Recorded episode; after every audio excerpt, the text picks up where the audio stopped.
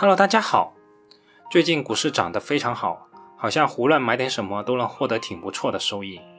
但我想，市场先生的极端亢奋必然是短期的，我们不能让市场先生的情绪影响我们自己的情绪，也不能让这些微不足道的波动打断我们对这个市场的思考和学习。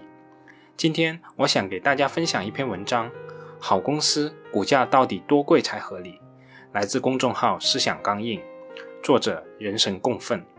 对于这位大神的文章，我已经不止一次拜读过了。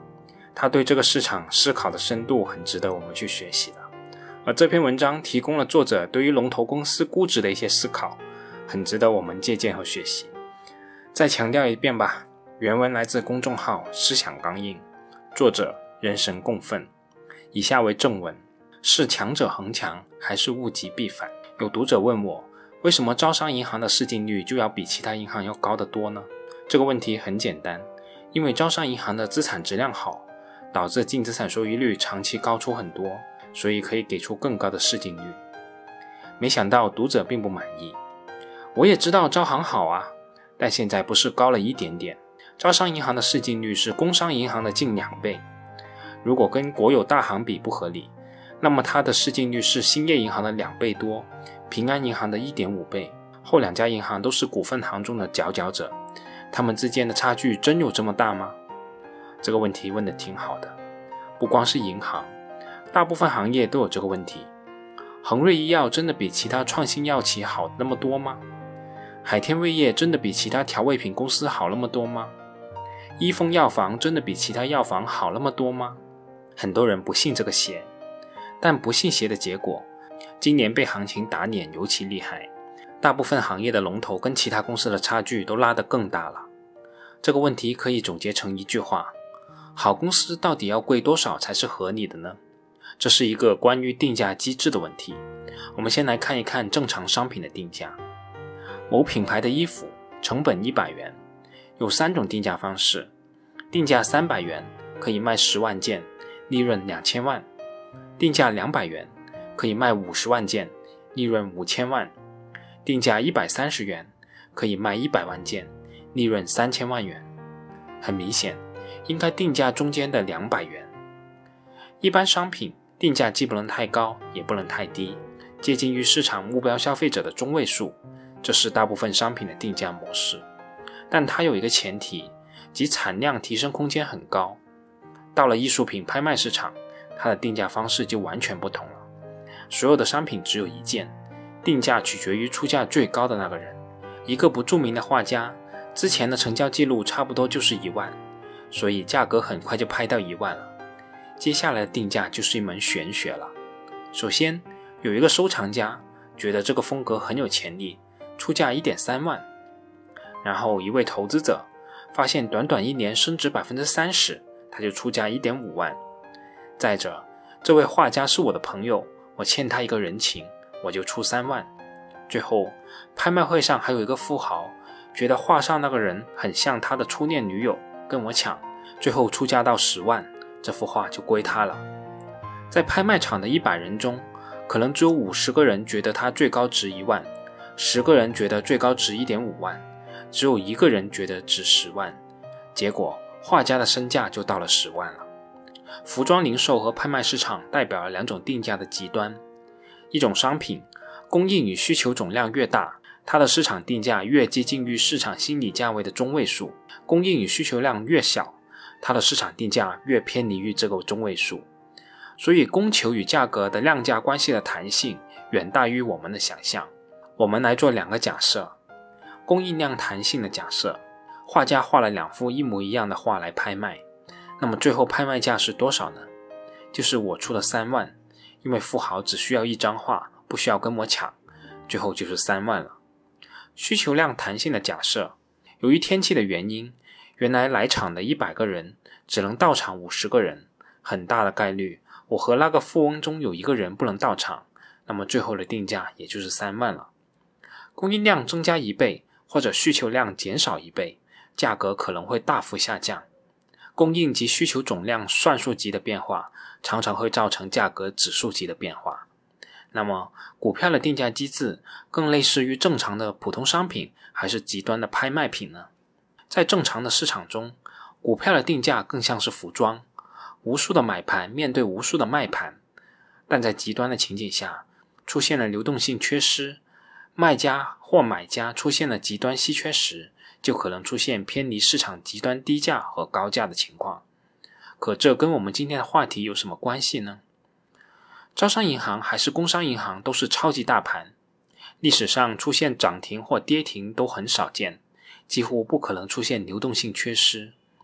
虽然股市中极端的市场不常见，但偏离正常市场供需失衡的状态却很常见，它的估值弹性也非常明显。那股票为什么会出现供需失衡呢？首先来说需求，也就是买盘的变化。一只股票表面上看，所有人都可以买，但实际上，大部分投资者在新买入一只股票之前，一定有一个关注的过程，就像只有到场的拍卖者才有资格拍卖一样，只有关注了这一家公司的人才会买入。所以，股票的需求跟关注度的关系是最直接的。股票的某一时刻的买盘，等于一段时间内的总关注量乘以买入转化率，关注度会带来溢价。最典型的例子就是打板，一只股票一旦封上了涨停板，必然会吸引更多的关注者，就算转化率不变，也会带来更多的买盘，让涨停封得更死。所以打板策略本质上炒的就是关注度。无论是最早的封板股、最多连板、多重题材股、接力板、换手板，都是为了提升关注度。关注度溢价在价值投资中的应用就是龙头溢价。每个人都知道世界第一高峰，很少人会知道世界第二高峰。这个效应在现实中也是很残酷的。以媒体曝光量为例，一个行业龙头企业的曝光量可能是龙二的十倍，是腰部企业的一百倍，但龙头的规模可能只有龙二的两倍，腰部企业的十倍。当然了，龙头的溢价使得龙头股估值上涨，性价比下降，导致关注者的购买转化率下降。但这种下降是算术级的，而关注量的上升是指数级的，最终仍然会导致买盘持续上升。打板造成的关注度溢价只能持续几天，但龙头企业形成的关注度溢价是永久性的。当然，需求量上升导致的关注度溢价只能解释一些规模不大的行业和细分行业，像招商银行和工商银行，关注度相差无几，并不是需求量引起的。而是下面要分析的供应量造成的。供应量为什么会出现失衡呢？一只股票所有人都可以买，但只有股东才可以卖。但并不是所有的持有者都愿意卖。除了限售股和大股东以外，我们通常把股票的持有者分为三类。第一类，长线持股者，也就是看好公司的长线价值，除非公司的经营出现根本性的恶化，否则不管涨多高。跌多深就是不买，这一类投资者占比多了，就会减少该股的供应量。长线持股自动锁筹形成的趋势是长期的、缓慢的，造成股价大涨小回。股价的这种稳健又强化了投资者的持股行为。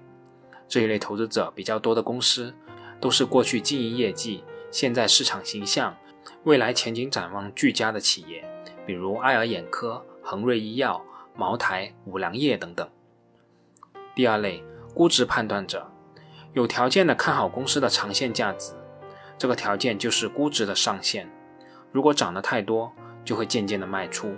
当然，如果跌到一定的程度，也会继续加仓。这一类投资者占比多了，股票的供应量就会在上涨的过程中变大，下跌的过程中变小。二线绩优股大多是这类投资者占比较高。第三种趋势交易者。上涨时持有甚至加码买入，跌破某一个价位时就止损。这一类投资者跟上一类完全相反，会让股票的供应量在上涨的过程中变小，下跌的过程中变大。当然了，还有更多的浑浑噩噩不知道为什么买、为什么卖的韭菜们，但他们并没有能力影响价格，所以他们就不在考虑的范围内了。招行和工行的估值差距就与供应量有关。招行和工行都是高确定性、高关注度、高机构持有的三高品种，但招商银行的业绩增速更高，资产质量更好，导致招商银行的长线投资者占比高于工商银行。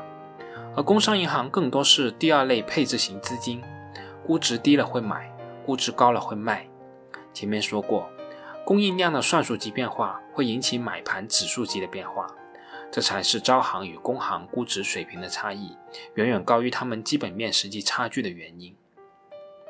在银行股整体低迷的时候，此时的股票定价是长线投资者决定的，投资者都对银行失去信心了。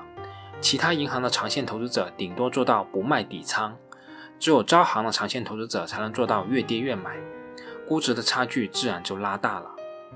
而到了二零一八年初这种银行板块的大行情，涨得越好，越容易吸引第三类趋势投资者进入，在此时，股票的定价就由趋势投资者决定了，招行和其他银行的估值差异就会变小。所以，如果你想在市场都不看好的行业中把握市场偏好反转的机会，明智的选择应该是买龙头股，因为就算你错了，龙头股也不会亏太多。如果你介入的是市场最热捧的机会，那最明智的选择仍然是龙头股，因为一旦市场偏好反转，龙头股的跌幅将远小于其他的公司。这也是从另一个角度证明前面的看法。为什么龙头股的估值溢价程度必然超过它基本面的实际优势？作为价值投资者，我们更关注上市公司的内在价值。当内在价值明显高于市值时，高到有一定的安全边际，我们就值得买入。这是最经典的价值投资理论。但这个理论通常只是提供方向，无法解决量的问题，也就是巴菲特说的“模糊的正确比精确的错误好”。因而，经典的价值投资理论无法解决两家质地有一些差别的公司到底应该差多少才合理的问题。比如，银行常用的净资产收益率、市净率的估值模型，在相同的净资产收益率水平下，市净率比较是有投资指引作用的。但对于不同的净资产收益率水平，到底市净率应该相差多少才合理呢？此时，估值的差距就是在一个大的价值体系内。由供求关系决定的，招行的估值只要比工行高，就都是合理的。可能在不同的时期，从一点一倍到三倍都是合理的。只是这两种极端的差异，只有在极端的市场供求关系中才会出现。所谓的逆向投资，是让我们去寻找定价错误的市场机会，而不是定价便宜的所谓机会。好了，这篇文章我就给大家说到这里，我们下次再见吧。